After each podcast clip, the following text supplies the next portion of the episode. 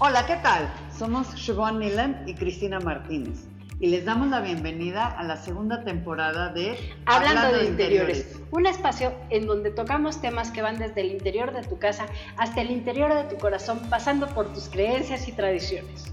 Junto con nuestros invitados hemos creado este espacio divertido y reflexivo, en donde interactuamos y nos divertimos. Queremos agradecerte primeramente que nos hayas escuchado todo este tiempo y te invitamos a que nos sigas acompañando. Así que vamos, a, comenzar. Hola, ¿qué tal? Estamos en un capítulo más de Hablando de Interiores. Hoy Shi tampoco está con nosotros, pero para eso está Freya con nosotros. Hola Fre, ¿cómo estás? Hola, muy bien, Cris. Muchas gracias por invitarme. Pues sí, aquí nos va a ayudar a este, moderar este capítulo que es importante ahora que viene el 19 de octubre, el Día Internacional de la Prevención contra el Cáncer de Mama. Y para eso tenemos un experto. Frey, ¿nos, las, nos lo puedes eh, presentar? Claro que sí, pues tenemos de súper invitado el día de hoy a Carlos Lechtig, que él es ginecólogo y ginecólogo experto en este tema que bueno, pues nos va a poder guiar explicándonos qué es el cáncer de mama. Hola, Fred, mucho gusto en acompañarlas. Hola. ¿Cómo estás? Hola. ¿Cómo quieres que empecemos? Vamos a empezar con qué es el cáncer de mama. O sea, qué es el cáncer en general y qué es el cáncer de mama. Ok, el cáncer en general, en cualquier tejido, es un crecimiento desorganizado y acelerado de las mismas células. ¿ok? Por lo tanto, se vuelven células anormales. Entonces, eso es un cáncer. Son células anormales dentro de un órgano que están creciendo de forma indiscriminada y que nada los detiene. Eso es el cáncer como tal. De ahí el cáncer de mama, que es el que nos compete el día de hoy por todo esto de la prevención del cáncer de mama, octubre rosa y todas estas campañas que hay, pues obviamente es el cáncer que se origina en la glándula mamaria. Hay muchos tipos de cáncer, no creo que tengamos que entrar directamente a cuántos tipos de cánceres hay, pero lo más importante es que este cáncer está al alcance de la mano, ¿ok? Lo tenemos cerca para tocarlo, lo podemos visualizar en caso de, de estar en etapas avanzadas y demás, o en caso de hacer algún estudio. Y desafortunadamente, siglo XXI es la principal causa de muerte en la mujer a nivel mundial.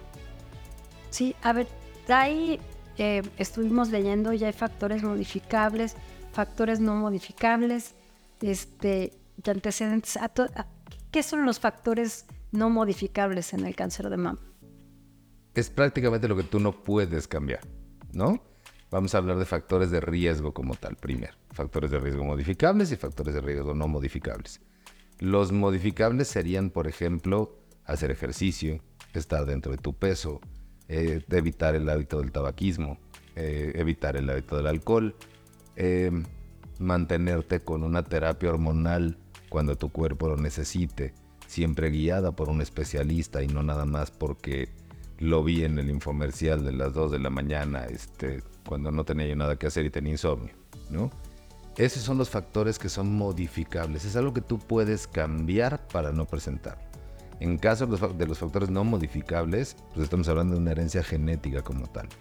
Caso muy famoso de herencia genética son estas pacientes que tienen un gen que es el BRCA1 o BRCA2, que es Breast Cancer Antigen 1 y 2, eh, y que realmente tienen un incremento en el riesgo de presentar cáncer de mama a lo largo de su vida.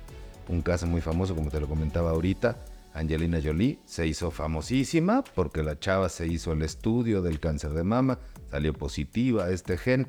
Con esto se le aumenta arriba del 60, 70, 80% las posibilidades de tener cáncer de mama a lo largo de su vida. Y la chava que hizo, se hizo una mastectomía doble y se quitó el seno. Entonces con eso eliminas el cáncer de mama. Pero ese es un factor que no es modificable. Ok. Ok. Y ahora, este, en antecedentes familiares, es este gen, o sea, hablemos de este gen de, Angelina Jolie, ¿qué es este gen? Este, es información genética que tú ya traes. Es importante nosotros como ginecólogos, el médico general, el médico familiar y cualquier médico que esté interrogando, incluso a los pacientes, conocer tus antecedentes de forma ascendente. Oye, tu mamá tuvo cáncer, tu abuela tuvo cáncer, tus tías tienen cáncer, entonces se aumenta un poco ¿sí? el factor de riesgo para que tú lo presentes. Este tipo de casos con el gen BRCA1 es cuando la abuela lo tuvo, la tía lo tuvo, la mamá lo tiene, una prima lo tiene y las dos hijas también lo tienen. Ahí es una, es una herencia ligada completamente a la familia. ¿no? Ok, y para la detección del cáncer de mama. Fíjate que, que ese es un tema bien interesante. Hay una, una campaña, no sé si ya la vieron en, en la tele ahorita. Eh, está haciendo, es una campaña a nivel Latinoamérica que está haciendo una organización y dice, prácticamente son tres unos, ¿no? Es ve tus senos una vez al día, ¿ok? Tócalos una vez al mes, ¿ok? Y acude con tu ginecólogo una vez al año. Entonces, la verdad es que hay muchísimas campañas. Hay, es, impactante la cantidad de información que tiene ya la gente eh, eh, las personas y demás que pueden leer, está al alcance de internet, está en todos lados, hay fundaciones, hay, hay grupos de mujeres y demás, y aún así siguen presentándose cáncer de mama en etapas avanzadas, sigue presentándose el que no lo, no lo detecto, y tiene que ver ya una cuestión económico-cultural y sociodemográfica, ¿no? Pero sí, sí, hay, hay mucha información. Ok, eh, en tu experiencia, ¿en qué ¿En qué nivel de la población se detecta el cáncer de mama con más frecuencia? En cualquiera. A cualquier nivel. Desafortunadamente, lo mismo le da a la gente, socioeconómicamente hablando, de alto recurso como a la de bajo recurso. Le da a la que vive en poblaciones y rancherías alejadas de toda civilización y le da a cualquiera. ¿Y las edades? Cada vez más jóvenes cada vez más jóvenes. Eh, esto eh, ahí es un, tema. Y es un tema álgido un poco, porque, porque no te podría yo decir, ¿no? Si estamos de, si se está presentando el cáncer en mujeres cada vez más jóvenes o lo estamos detectando cada vez más en mujeres jóvenes. Entonces, pasa, pasa una cuestión como con el virus del papiloma, ¿no? de repente hubo un boom de todo el mundo tiene papiloma. Todas tienen papiloma. Entonces sí, ¿por qué? Porque lo empezamos a buscar intencionadamente. Aquí, ¿qué pasa con el cáncer de mama? Ya existe una concientización en la mujer que ante cualquier bolita, cualquier cambio, cualquier dolorcito, cualquier molestia en el busto, corren al doctor. Entonces, obviamente esto nos ayuda porque lo puedes detectar un poco más temprano, en etapas más tempranas, en pacientes más jóvenes. ¿No? Ok, ok. ¿Y esto tendrá que ver con la alimentación, con el clima, con, eh, no sé, las hormonas de los alimentos? Es que hay muchísimas teorías, ¿no? Eh, eh, ese es el problema, ¿no? Se habla mucho, no se demuestra nada. Es que los pollos tienen hormonas, ¿dónde dice? No, es que salió una publicación en internet que dicen que la terapia hormonal de la menopausia da cáncer y por lo tanto el estrógeno va a matar a las mujeres. No, señoras, no es el estrógeno lo que las mata. ¿Ok? No es el estrógeno lo que les produce cáncer. La falta de estrógeno, ¿sí? Es la que les desencadena el cáncer. El hecho que te den a ti estrógenos cuando eres menopáusica en tus primeros 10 años después de la menopausia, ¿ok? Te va a proteger contra el cáncer de mama, va a mantener joven tu tejido. ¿Cuál es el problema? Es que no me gustan los estrógenos porque engordo. Es que no me gustan los estrógenos porque me duelen las boobies. Es que no, me dijo eh, Lolita Yala, ¿no? Por decirte alguna, alguna tontera, Freya, eh, me dijo, lo vi en la tele, en donde dicen este, que, que, que el estrógeno mata, ¿no? Y esto viene de muy atrás. Esto viene de 30 años atrás o 20 años atrás, donde un señor, Jacobo Zabludowski, salió en su noticiero 24 horas con un letrero junto que decía el estrógeno da cáncer. ¿Ok? Ok. Totalmente falso. Era un estudio que se estaba corriendo en ese momento en donde se vio que sí, a ciertas personas les habían dado estrógenos, se les había detectado cáncer de mama. ¿Cuál era el problema? se lo empezaron a dar a pacientes que tenían 15 años posmenopáusicas, 20 años posmenopausia. Entonces vuelves a revolucionar otra vez al cuerpo y ¡paz! te saca un cáncer de mama. ¿No? Pero el estrógeno es protector de la glándula mamaria, siempre y cuando no tenga ciertas predisposiciones y todo lo que hemos estado empezando a hablar. ¿no? Entonces hay mucho mito.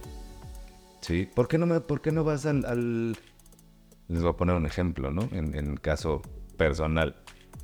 Sí, en la oficina donde trabaja mi esposa, llegan y hacen mastografías eh, por impedancia electrónica o no sé qué, a destajo para todas, ¿no?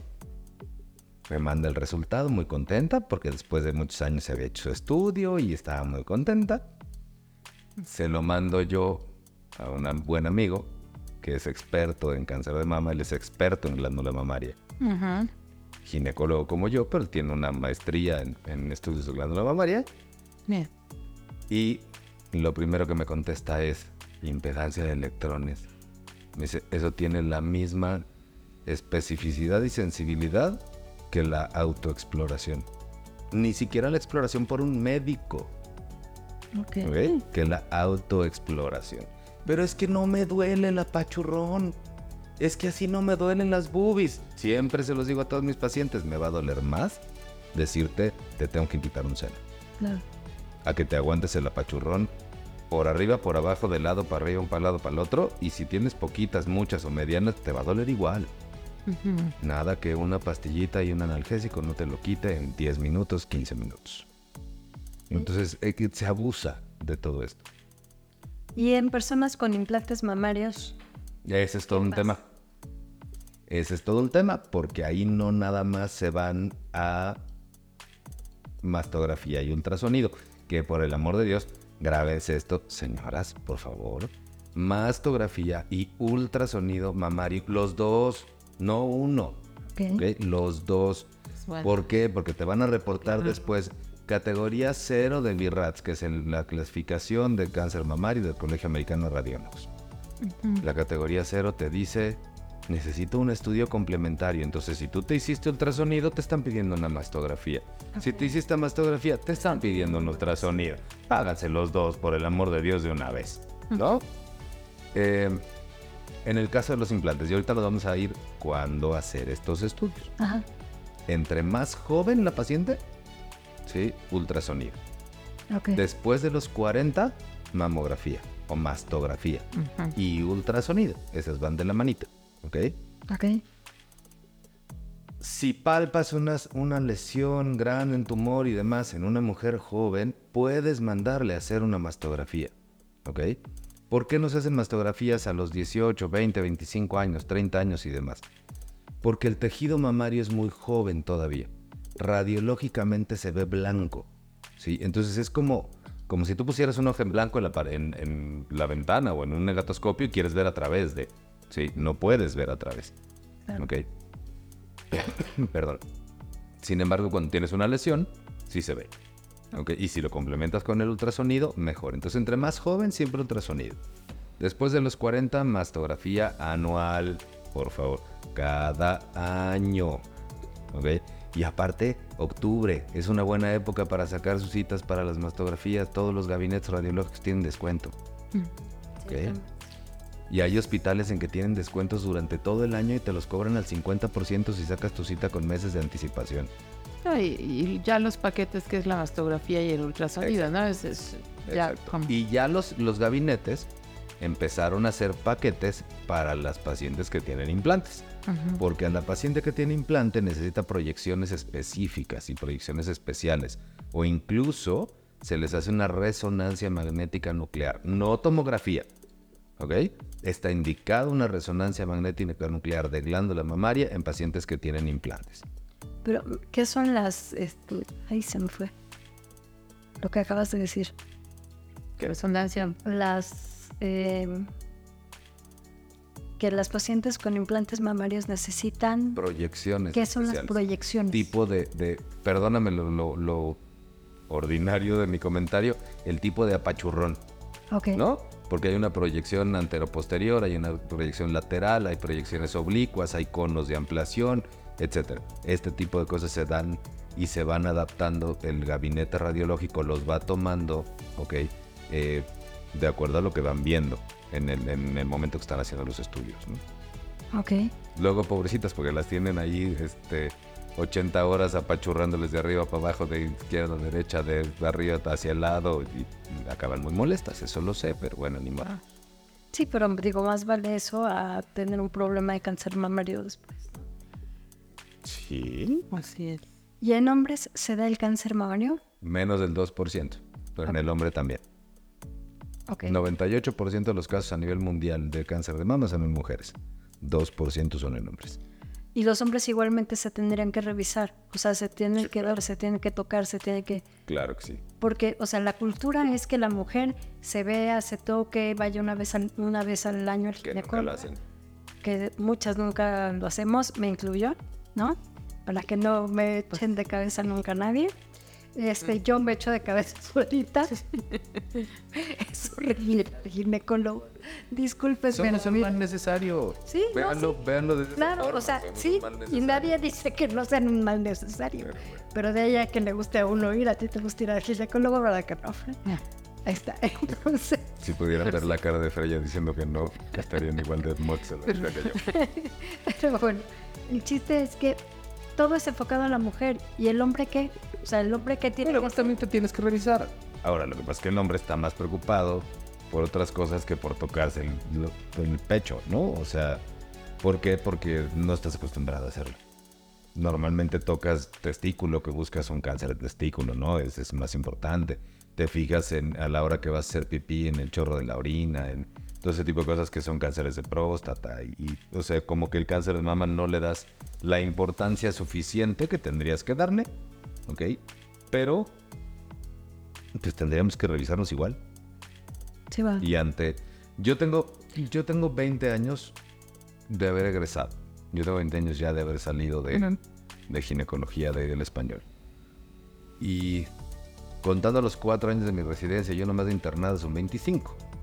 En 25 años a mí me ha tocado entrar a una mastectomía de un hombre. Ok. Wow. Sí, 25 años. Sí, pues. Entonces sí, sí es un garbazo de libra, pero sí, sí existe, claro.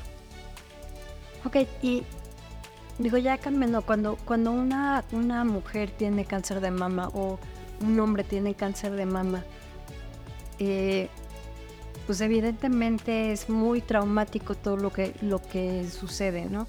Y ya, ya cambiando un poquito al ámbito de, de ambiente en general, ¿no? Eh, ¿Qué pasa? O sea, vas, te dicen tienes cáncer de mama, Y te dan ganas de aventarte por la ventana. te dan ganas de aventarte por la ventana, te deprimes, lloras, este, anímicamente te pones Superman. Eh, ¿Y qué sigue? Que sigue o que debería seguir. ¿Qué deberías Ah, hacer? Obviamente, ¿Qué eh, no, no. A ver, es que ahí, ahí hay una diferencia, ¿no? Ajá. ¿Qué sigue? Normalmente, negación, frustración, depresión, eh, eh, intentos de suicidio en ocasiones, eh, todo lo malo que se te puede venir encima como mujer, ¿no? Eh, Incluso otras enfermedades. sí, claro. Se van asociando muchas Se otras cosas, incluyendo la salud mental, que ese es otro tema. Eh, ¿Qué debería de seguir? Actuar rápido. Ok. actuar lo más rápido que se puede. Y con las mejores, con los mejores recursos que tengas. ¿Y se actúa rápido normalmente o no? Es todo un tema. Es todo un tema porque en medicina particular, yo te puedo decir que en medicina privada puedes actuar tan rápido como tu seguro de gastos médicos o tus ingresos económicos te lo permita. ¿No? Cierto. Seamos muy, seamos muy conscientes. O sea, estos son, Claro. son enfermedades que te llevas millones de pesos. ¿No? Claro, sí. Eh, desafortunadamente, a nivel instituciones de salud, y no es nada más aquí en México, es a nivel mundial, eh, no se cuenta muchas veces con esa velocidad para hacer las cosas. ¿ok? ¿Por qué? Porque no hay quirófanos, porque no tienes con qué operar, porque no hay drenajes, porque no hay los cuidados postoperatorios, porque no tienes el material de curación, porque no tienes X, Y o Z, entonces por lo tanto no puedes operar. ¿ok? Em, tienes que someterlas después a algunas pacientes a quimioterapias, radioterapias, quimio y radio, ¿no? Las dos al mismo tiempo, eh, hormonoterapias y demás, o a veces no les tienes que hacer nada, dependiendo de- del tipo y la estirpe histológica que sea del cáncer. Y muchas veces no hay medicamentos para quimioterapias. Fíjate que en el- el- la máquina de radioterapia, chin, está en reparación y van a tardar tres meses, ¿no? Ok. Es- eso es lo más triste. O sea, eh, es difícil porque muchas veces cuando sabes que alguien se tiene que tratar en instituciones y demás, de verdad estás rogando porque la atiendan lo más rápido que se pueda. Claro. Porque de una buena atención y de una atención oportuna va a depender el pronóstico. Antes se morían casi todas, ¿no? Sí. Ahorita realmente la sobrevida a 5 años, a 10 años, a 15 años ha ido aumentando por el cambio de, de tratamientos. Y vienen nuevos tratamientos y las quimioterapias ya no nada más son con un tipo de medicamentos, ya vienen medicamentos biosimilares que son inmunológicos, que ya son otro tipo de, de, de- de tratamientos para el cáncer, incluido el cáncer de mama, que te van a abrir una posibilidad inmensa de empezar a tratar a estos pacientes, pero pues, dependes de recursos. Desafortunadamente dependes de un recurso. ¿no? Claro. Claro. Entonces ojalá y todo el mundo pudiera tratarse lo más rápido posible. Y bueno, aparte de los, bueno, ¿qué síntomas o qué, qué dolores o qué, de qué se quejan las, las pacientes con cáncer? Normalmente, normalmente la paciente nos llega al consultorio por dos razones. Una, es que me toqué una bolita y no estaba. ¿No? Es que me, me estaba yo bañando y a la hora que me pasé el jabón, ni siquiera me estaba yo autoexplorando, que sería lo ideal. Me estaba yo bañando y a la hora de estarme enjabonando, fíjate que sentí una bola. ¿no? Así nos llegan al consultorio. La otra es, fíjate que mi marido, mi novio, mi pareja, este, etcétera, dice que tengo una bola. Esa es otra. ¿no? Son nuestros mejores aliados y aliadas, la verdad, porque son los que más bolitas en el busto del tema. Eh, normalmente es así. Eh, ahí es cuando empezamos a hacer estudios. Normalmente yo, y hablo en, en mi práctica profesional, yo tengo un par de expertos en su cáncer de mama. Yo tengo un experto en glándula mamaria y tengo un experto en oncología ginecológica. Entonces, yo, yo, yo, Carlos Lechtic, en mi consulta no trato pacientes con cáncer, pero los mando con el que realmente sabe tratar el cáncer. Ok. Al igual que ellos no tratan pacientes de reproducción asistida y entonces los mandan conmigo. Sí, no, que ¿no? eso es Tienes importante, que tener un ¿no? equipo multidisciplinario, tienes que estar con un experto. Exacto. Sí. Sí, y no también dejarte llevar y irte con, con quien sea. Es que ahí está el problema. A ver, el tercer punto que, que- que quería yo tocar es, y qué bueno que las tengo a las dos aquí enfrente y aparte conozco cómo, cómo piensan y demás. eh, que Changos te- macacos. Eso, es- eso está, está duro. No, conozco como Tranquilmente. No, no, no, no, no, no, pero a lo que me refiero es algo muy, es algo muy sencillo. Qué ¿no? Es que la energía del cosmos es lo natural. A eso también. Bueno, bueno, bueno. También es A eso voy, a eso voy, a eso voy. Está bien que te ayudes con meditaciones, está bien que te ayudes con homeopatía, está bien que te ayudes con terapia ayurveda, está bien que te ayudes con acupuntura, está bien que te ayudes, perfecto. Pero no dejes a tu oncólogo por el amor de Dios. No, claro. Sí, o yo sea, estoy de acuerdo en eso. No, no, ahorita lo dije en plan de broma con ustedes Sí, sí, dos y demás. Pero hay mucha gente, mucha gente, y no tienen idea del nivel cultural, ¿eh? No crean que esto es hablando en los pueblos, no. Hay mucha gente con un nivel cultural muy alto que es de, no, es que yo no voy a ir al oncólogo porque a mí me está tratando el homeópata de la condesa. A ver, María Purísima. Sí, much- mucha gente opta sí. por No, y no o los sea, quimios. Exacto, ¿no? Y dices, bueno, todo ayuda, ¿no? O sea, yo creo que yo creo que ir al oncólogo y llevar una alimentación ayurveda que es Sí. muy buena, pues órale, vas. ¿Por qué? Porque te va a ayudar a que tu sistema inmune desde la alimentación vaya, Sí. ¿no? Pero no tienes que ¿Y, si- dejar. y quieres ponerte agujas? Ponte agujas. ¿Y quieres barras? Ponte las barras. ¿Y quieres imanes? Ponte los imanes. Las barras no se ponen. O sea, trabar. o sea, ah, Está bien. Dios. O sea, Perdón. paréntesis musical, siempre soy regañado en estas cabinas cuando más y por algo vengo muy contento. No es cierto. O sea, ¿quieres pararte de cabeza todos los días al alba, eh, en el pastito, para absorber la energía de la naturaleza? Hazlo. Pero no dejes tu terapia alópata, no dejes la quimio, no dejes al doctor, no dejes de operarte, no dejes de hacer las cosas. El problema es cuando dejan de hacer todo por irse con el chamán. sí, no, yo Ahí estamos mal. Ahí también este otro factor que influye mucho es la emocionalidad, o sea, finalmente. Sí. Porque si tú, y ya está comprobado, que cuando tú te deprimes tu sistema inmune baja y entonces peor puede ser el proceso, ¿cierto? Hay una teoría del cáncer que dicen que cuando tú te, y perdónenme en, la- en la- en lo, en lo corriente, cuando tú te tragas todas tus emociones, te estás tragando un cáncer. Sí, ¿Ok? Sí. Entonces, Sí, sí, sí. suelta. Hay que dejar ir, hay que soltar. Hay que mentar madres de vez en cuando y hay que gritar de vez en cuando, solamente de vez en cuando. po. no, sí, pero, o sea, y ahí- a, a eso vamos. También el ambiente de la casa cuando una persona tiene cáncer tiene que ver mucho con, con el bienestar. Entonces, Es que se trastorna todo. pues sí, O sea, obviamente no es lo mismo que te digan, no sé, doctor, su paciente fulanita de tal salió positiva a cáncer. A que me digas, ¿no? tiene Toco- dolor de panza. Perdón, toco madera, ¿no?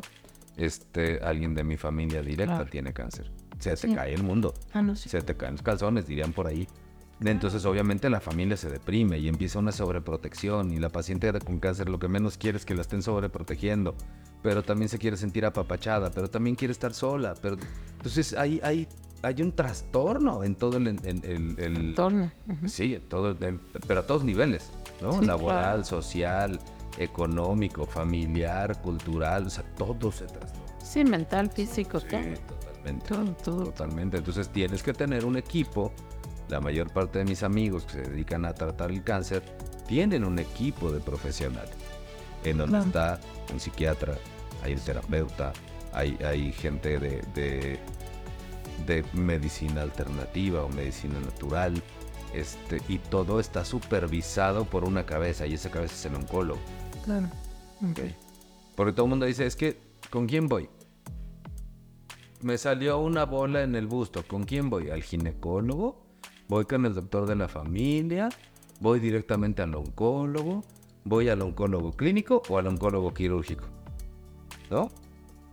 ¿Con quién vas? Yo les hago la pregunta a ustedes dos. ¿Con quién van? Con un oncólogo. Con el que más temprano lo tengas y con el que más confianza le tengas.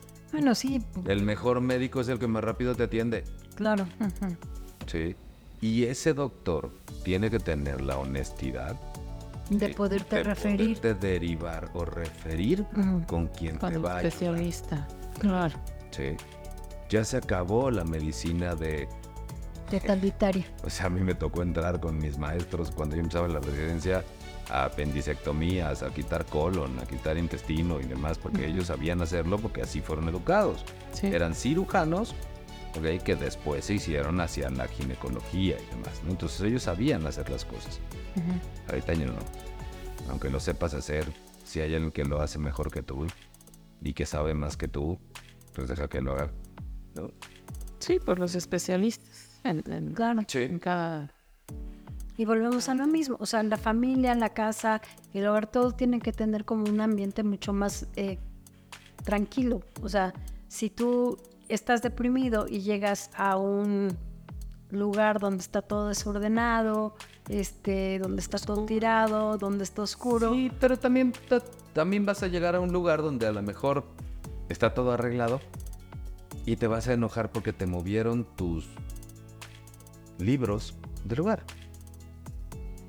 Porque la paciente está reactiva. Claro. Entonces tienes que adaptar el ambiente, no necesariamente a no tirar, a no hacer desorden, o a, no, o a siempre estar de fiesta y echando serpentinas. No, tienes que adaptar el ambiente de acuerdo a las condiciones de cada paciente. Por eso, pero, o sea, tienes que tener un ambiente bien ventilado, eso es a lo que me refiero. Tienes que tener un ambiente que le dé paz a la paciente, que esté bien ventilado, que esté bien, bien iluminado, que, o sea, que llegues y digas, ah, ya llegué, por lo menos a un lugar seguro. O sea, por lo menos que tu recámara sea tu lugar seguro y sea tu lugar seguro igual y con tu gato y con tu perro y con el otro gato que duerme en tu cama, ¿me entiendes? Pero, con el gato tu marido también, pero... Sí, pero, o sea, pero, o sea, llegar y, decir, estoy en paz, estoy en juicio, ¿no? Yo creo que lo tienes que adaptar de acuerdo a... Tus necesidades.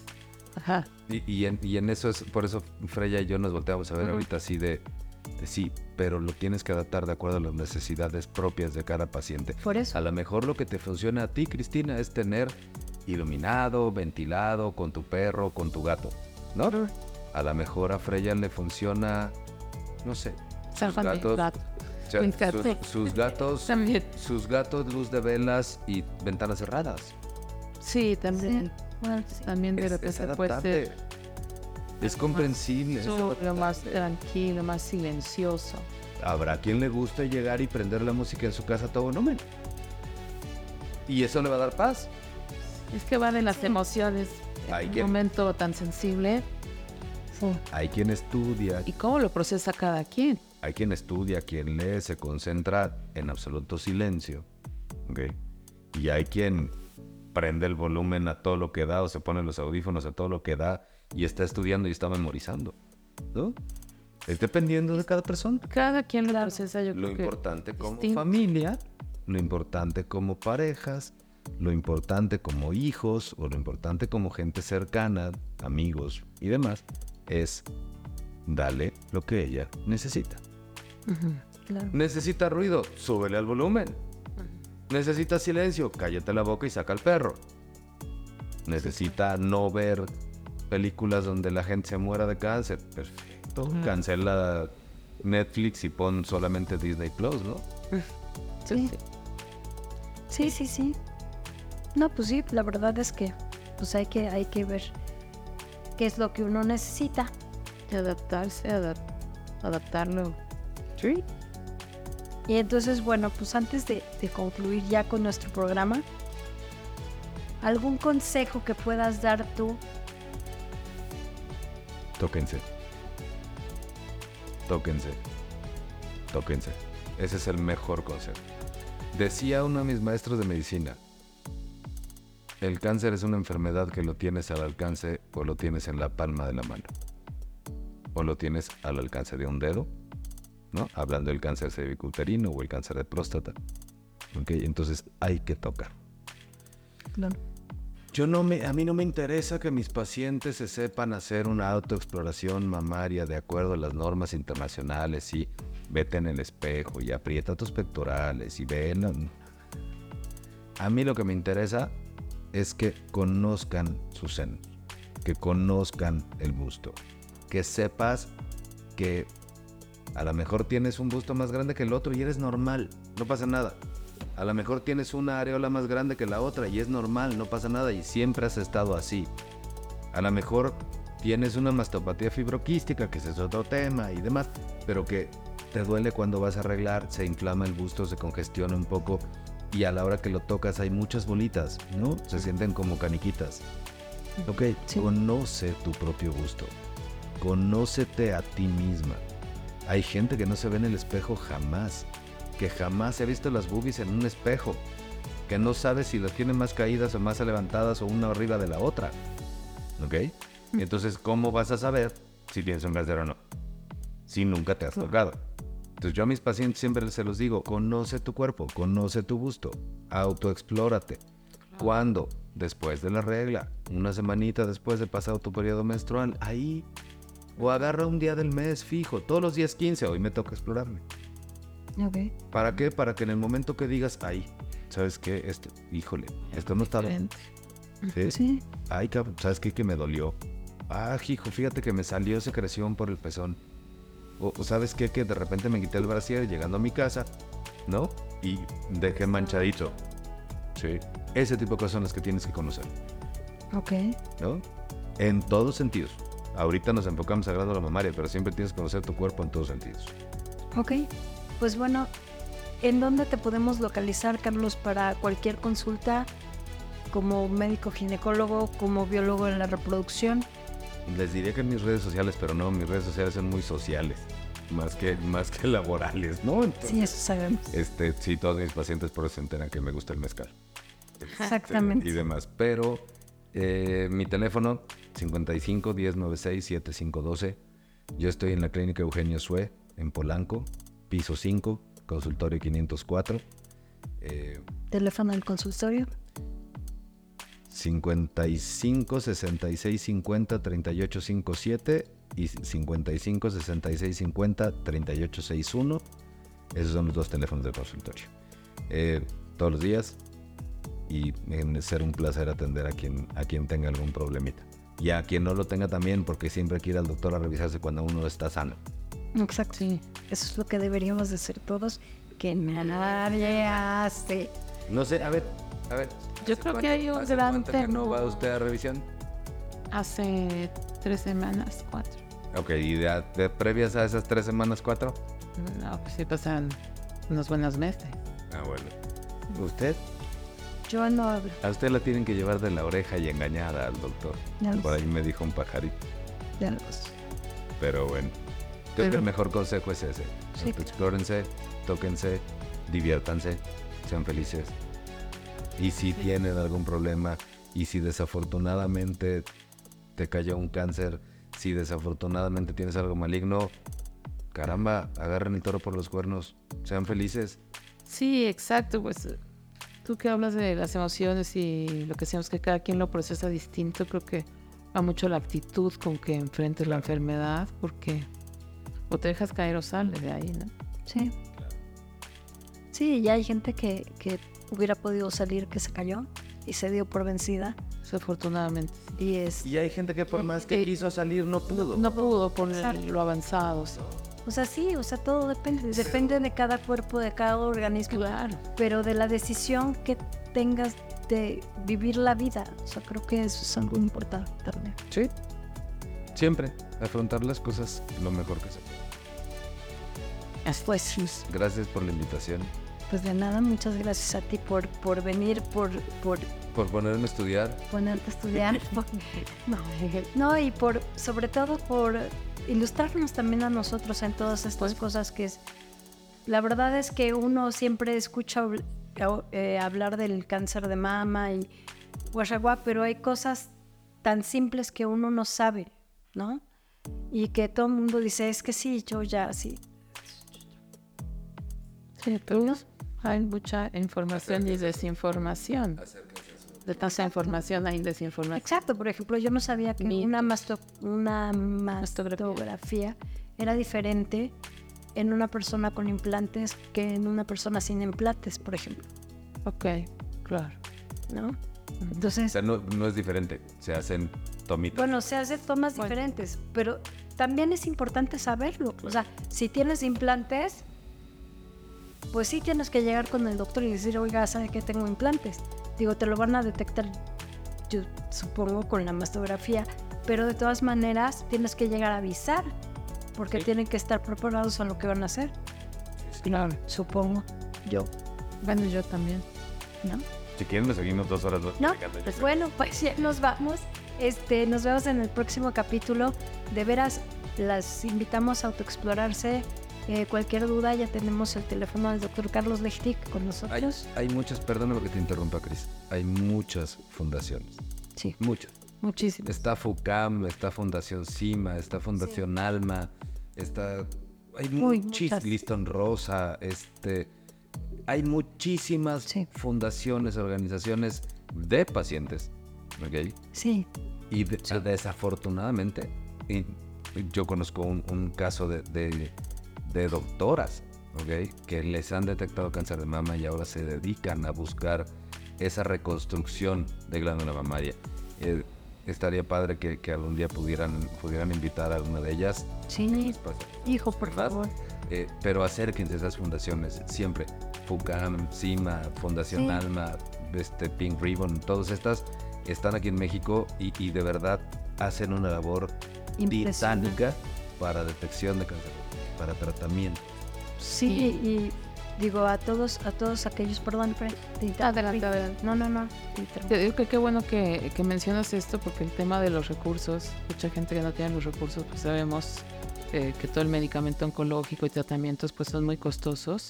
¿Qué, ¿Qué, apoyo pueden dar estas fundaciones, no? Aparte del desabasto que hay en el país de, de mucho medicamento oncológico. Entonces está bueno sí acercarse y saber cómo apoyar. Pues, ¿Cómo apoyarnos nosotros a ellas para que puedan seguir apoyando mujeres mm. y cómo ellas pueden apoyar a las mujeres que nosotros mandamos? ¿no? Es una cuestión bidireccional, entonces creo que hay que trabajar de cerca con ellos. Sí, sí, sería muy bueno hacer un programa de, de eso. Sí, ¿no? Y, o sea, yo también los invito a, a que apoyen estas fundaciones, ¿no? Muchas veces hacen carreras o hacen eventos, hacen bazares y de veras todo el, todo el dinero que recolectan es para, para estas personas que no tienen el recurso y que tienen un problema de cáncer mamario y se puede ayudar. Y creo que como mujeres debemos de ser solidarias y como hombres debemos ser empáticos y también solidarios porque el cáncer de mama también se da en hombre, ¿no? Sí, y bueno, sus familiares. Exacto. Bueno, pues ahora sí nos despedimos porque si no aquí nos quedamos tres horas y media más. Gracias. Este, muchas gracias a los dos, muchas gracias Carlos otra vez, muchas gracias Fred. Gracias, Chris. Gracias, Carlos. Nos vemos en el próximo capítulo de Hablando de Interiores. Chao. Esperamos sinceramente que te hayas divertido tanto como nosotras y que realmente hayamos llegado a tu interior. Te invitamos a suscribirte a nuestro podcast y a compartirlo si es que te gustó. También te invitamos a sugerirnos temas de tu interés, pero también de tu interior. Nos vemos la próxima semana. ¡Adiós!